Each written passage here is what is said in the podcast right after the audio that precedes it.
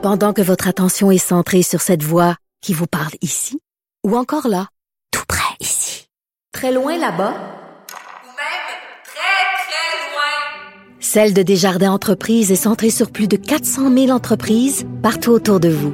Depuis plus de 120 ans, nos équipes dédiées accompagnent les entrepreneurs d'ici à chaque étape pour qu'ils puissent rester centrés sur ce qui compte, la croissance de leur entreprise.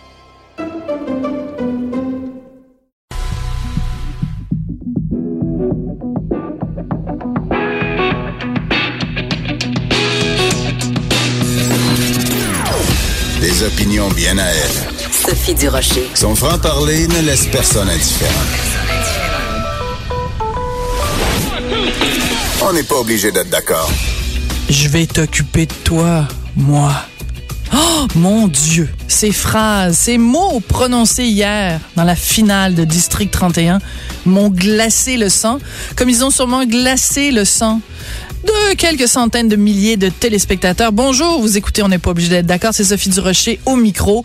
Et aujourd'hui, on va parler avec Luc Dionne, auteur de District 31. Bonjour Luc, comment vas-tu? Ça va bien, vous-même? Ah, on se vous voit. Non, on va, on fera Ben pas non, semblant. on Tu va fais pas faire semblant. non plus. Non, ben non. Bon, c'est ça. On se connaît. Remarque, remarque, Sophie, ça veut rien dire. là. Non, absolument. Il y a Moi, des gens. Non, non. Non, non, je, je reviens à, à- à ta phrase d'introduction. Mhm. Quand j'ai rencontré ma conjointe, j'ai dit, viens temps, je vais m'occuper de toi, moi. Aïe, aïe, aïe, aïe, aïe, ça fait 20 ans. C'est moi qui ai mal pris. Oui, sauf que quand tu lui as dit ça à ta douce. de la cave. oui, c'est ça. Alors, euh, ben c'est ça, c'est le personnage donc de, de, de Patrick Godin, euh, qui Yannick Dubo, euh, qui euh, qui dit ça. Bon, on va, on va.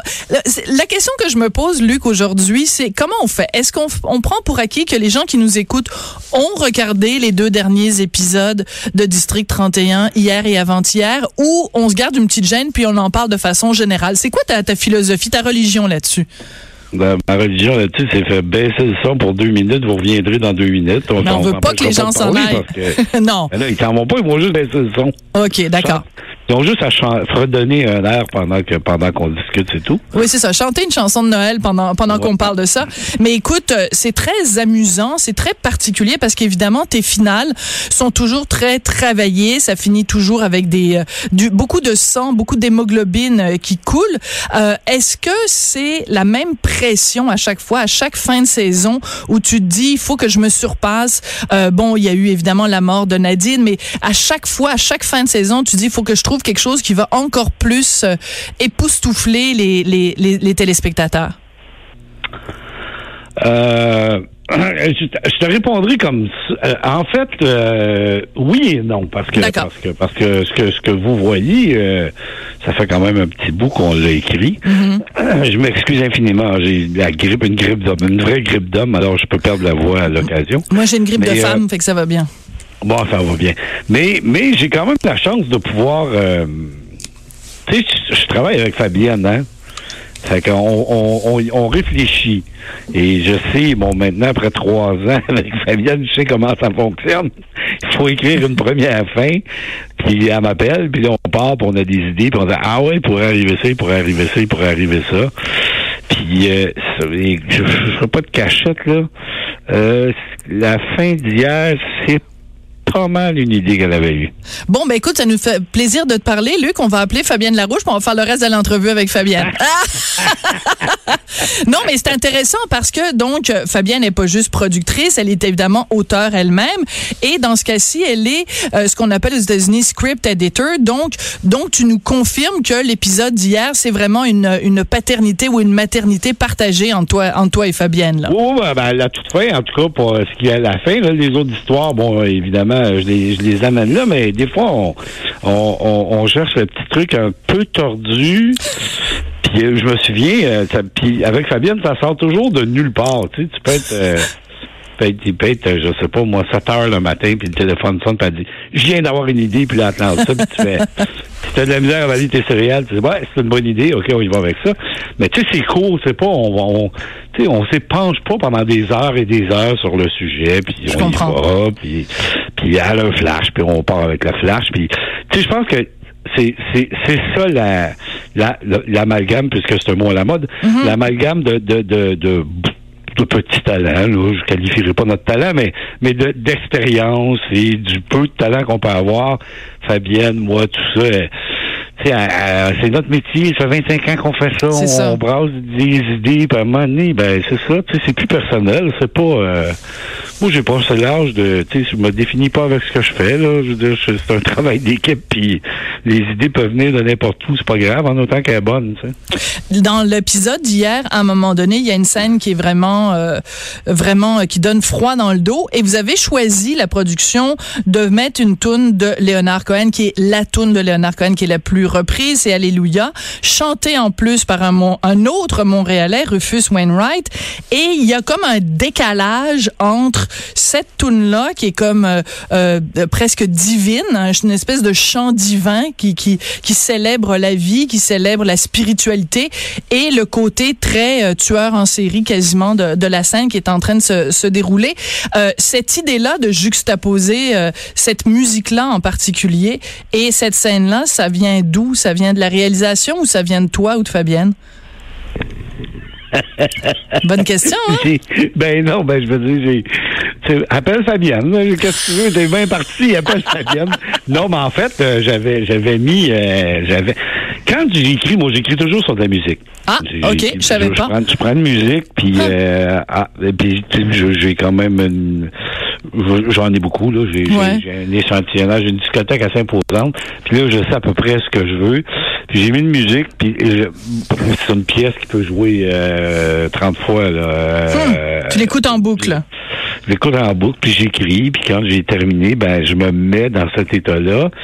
Et il y a, à l'occasion, quand on le tourne, on met la musique dessus, ça fonctionne plus ou moins.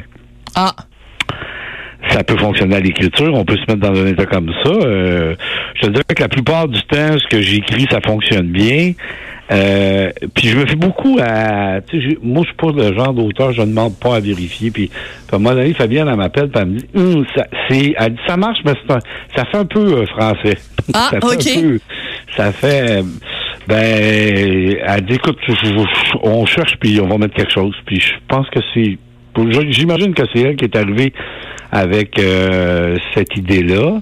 Je me suis dit, ben, ben, quand je l'ai entendu, je dit, ben oui, parfait, c'est Ça ça, qui marche. va là. Surtout, ben, surtout quand on connaît euh, la pièce, quand on sait de quoi ça parle. Ouais. Bon, c'est un peu l'histoire de David dans l'Ancien Testament, Mhm. puis ça parle de trahison, puis de sexe, puis de toutes sortes d'affaires.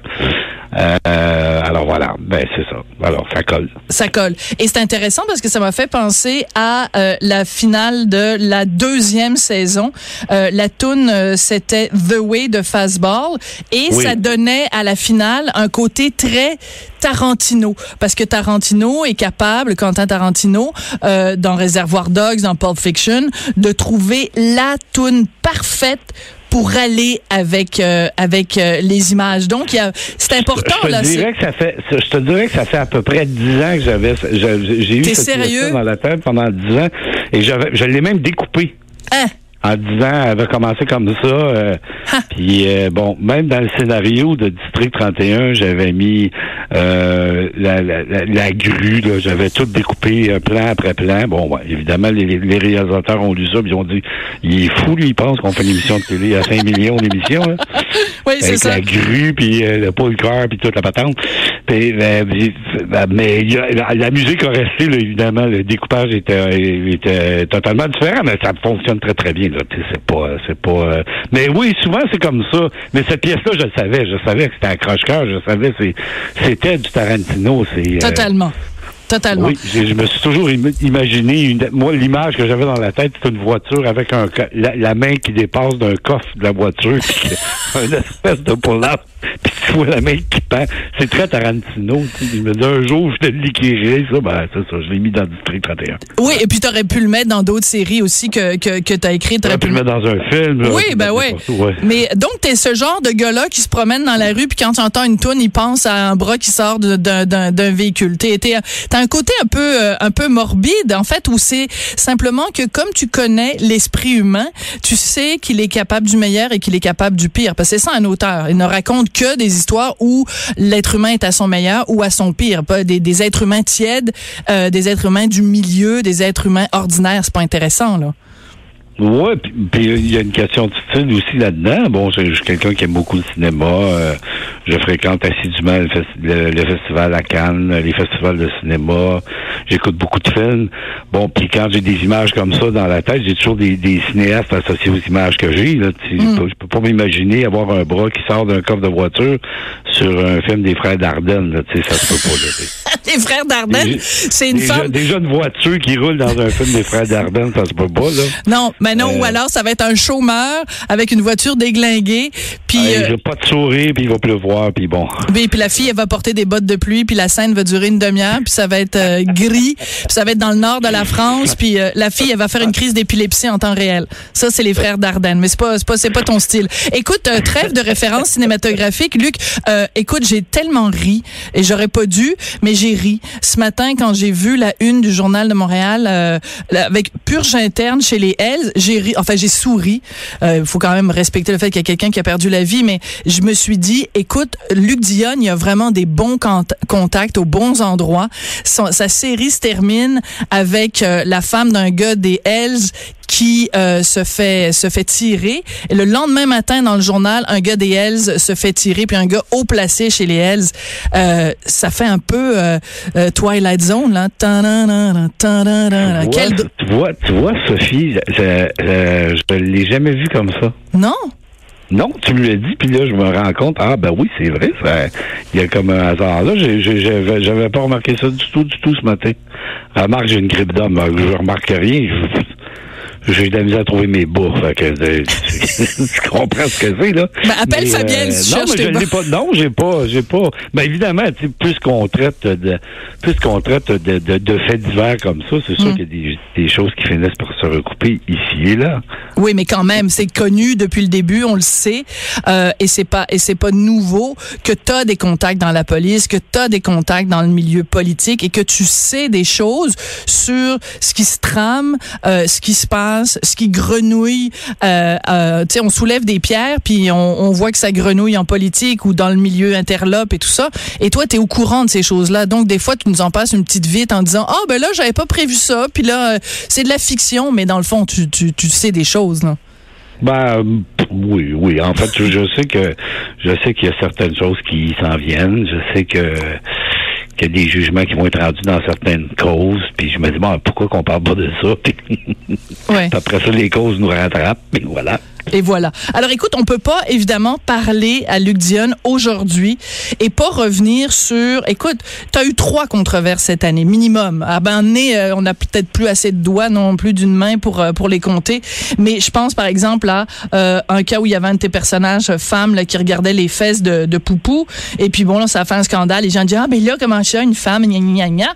Bon après tu as fait une scène où enfin sur plusieurs épisodes en fait où tu avais une jeune femme euh, lesbienne euh, qui vient d'une euh, famille musulmane très stricte et elle se fait euh, violer par des amis de son frère et donc c'est une histoire de, de évidemment de, drame familial dans une famille musulmane. Là tu t'es fait dire ah ben là vous montrez tous les musulmans comme étant des pas et il y a eu cette affaire du sida où tu fais dire à un des personnages à Isabelle ben, que quelqu'un qui porte le sida et qui, qui a le sida et qui le donne à différents partenaires, c'est une tueuse en série. Là, les gens qui travaillent auprès des gens atteints du sida ont dit, voyons donc, ça n'a pas d'allure.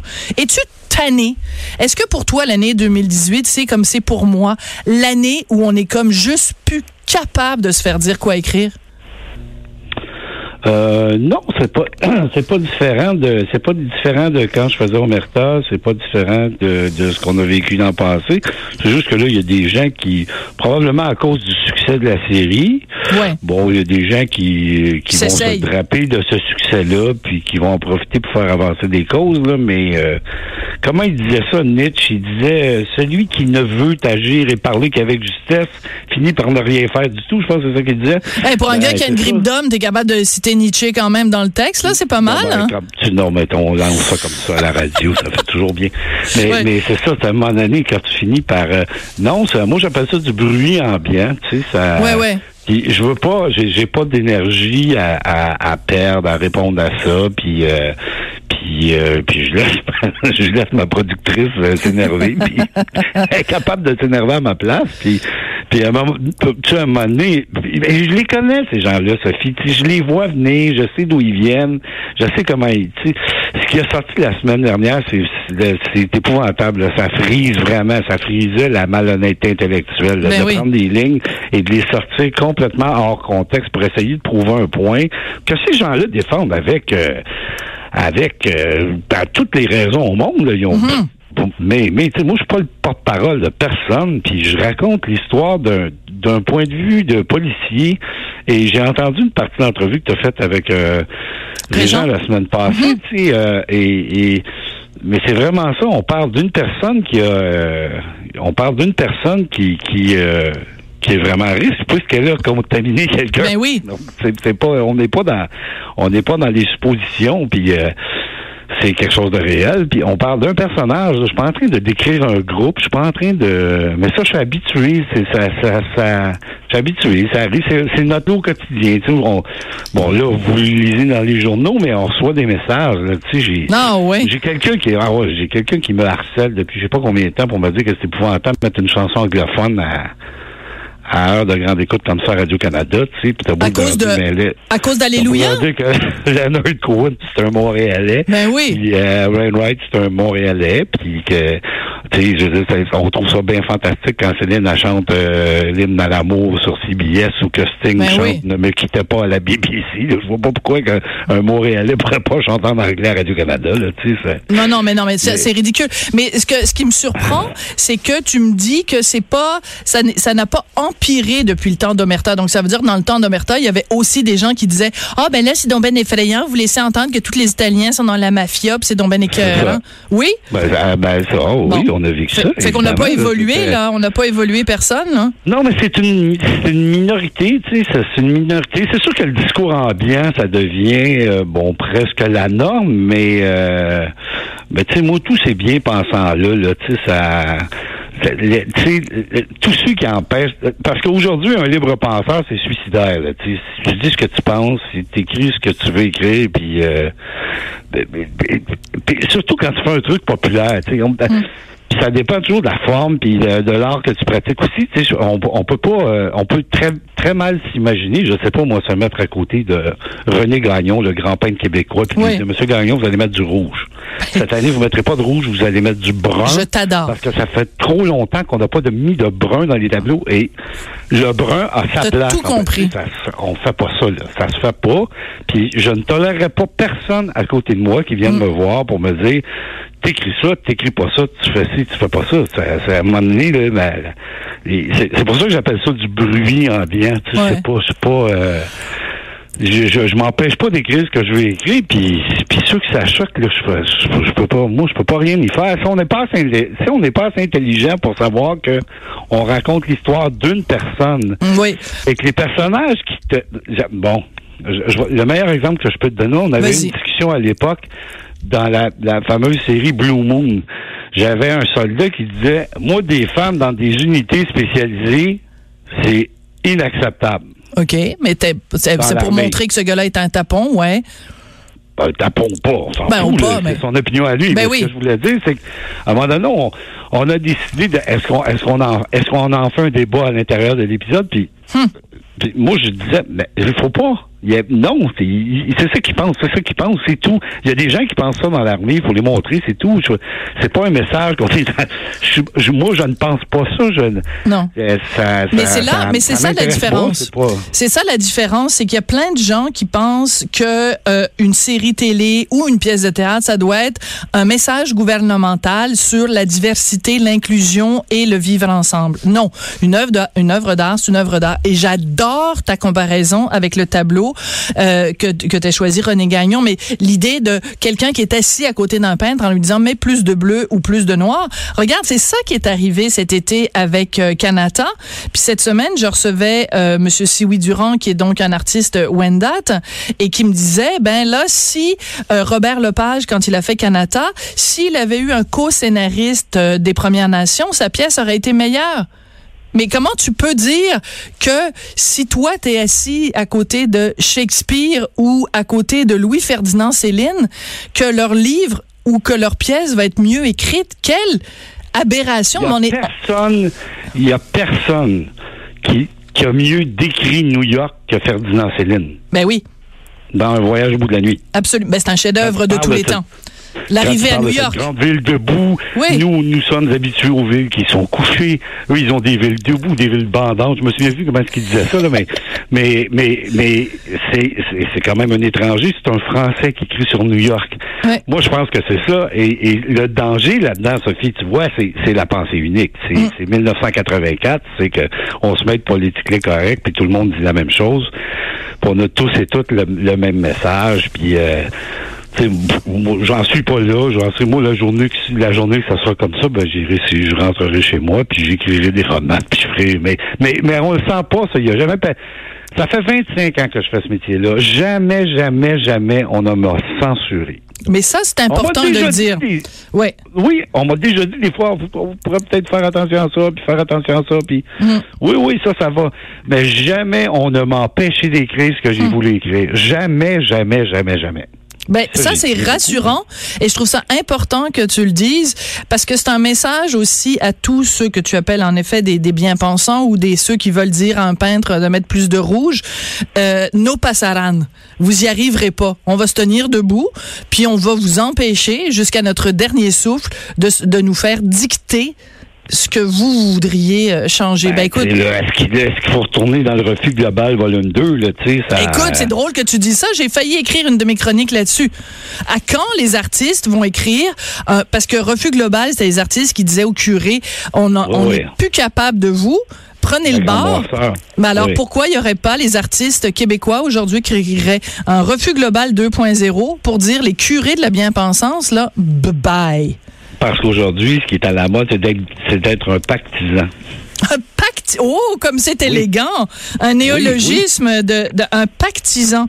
Est-ce que oui, c'est celui qui signe des pactes et Ben euh, voilà, faut se donner bonne conscience puis tout ça, ça c'est ça qui est à la mode. Ça. c'est le discours collectif, ça c'est sûr que c'est à la mode. Le discours individuel, on essaie de le tasser. Euh, mais voilà, c'est comme ça. Tu sais, c'est, pas- c'est pour ça que je- accorde pas beaucoup d'importance parce que ben parce que c'est pas moi, parce que je pense pas comme ça, puis c'est pas. euh, puis je suis pas en train de te dire que j'ai tort ou j'ai raison. Là, c'est pas. euh, si, on, si on accepte le fait que je peux avoir euh, raison, je peux aussi avoir tort. C'est pas. euh, ça, je peux. euh, je peux accepter ça, mais mais mais mais comme je te dis, c'est souvent c'est souvent des, du bruit de fond. Tu sais, tu lis ça, puis tu dis bon ben ok, ça. Puis tu sais que ça dure pas. Tu sais, c'est la nouvelle du jour, puis le lendemain c'est autre chose, puis. euh, Ouais. et voilà, on est là-dedans. Alors, on te souhaite pour 2019 plein de rebondissements. En tout cas, c'est ce que tu nous as promis. Est-ce que vous me souhaitez du brun, du rouge ou du bleu ou du... Oh, fais donc ce que tu veux, le mélange des couleurs. Puis écoute, on va se, se quitter justement avec la toune que tu avais mise dans euh, le- le- la finale de la seconde. On aurait pu mettre Alléluia, mais les gens viennent de l'entendre hier. Ouais, Donc, euh, ouais. The Way de Fastball, un petit clin d'œil à la fin de ta deuxième saison. Passe un bon temps des fêtes, puis nous, on se retrouve après la pause. Bye-bye. Bye.